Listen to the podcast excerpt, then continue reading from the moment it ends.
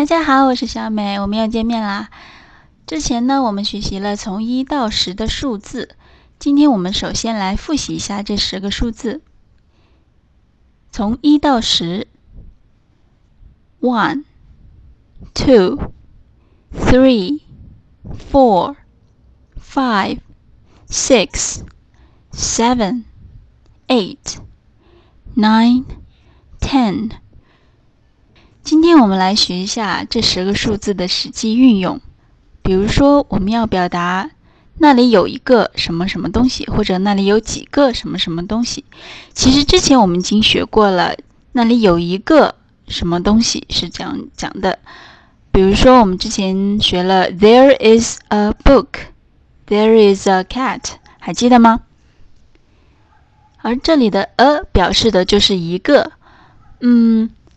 我们实际运用中一般不会说 one book 这样的讲法，虽然说 one 也表示一，但是实际中经常用到的是 a。There is a book。那如果说那里有两本书，怎样讲呢？是不是说 There is two book 呢？这里我们要讲一下谓语的 is，它表示的是一个单数。There is a book，那里有一本书，可以说可以用 is 这个谓语。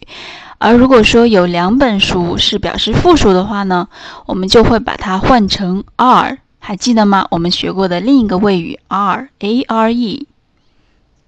好，还有一个地方要讲一下，就是 book。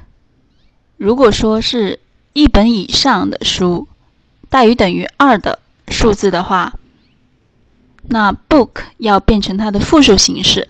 复数形式其实很简单，就是把 book 后面加一个 s，变成 books，b o o k s，b o o k s，books。好，我们再把它重新捋一下。There is a book 表示那里有一本书。那里有两本书的话，要把 is 变成 are，book 变成 books，所以是 There are two books.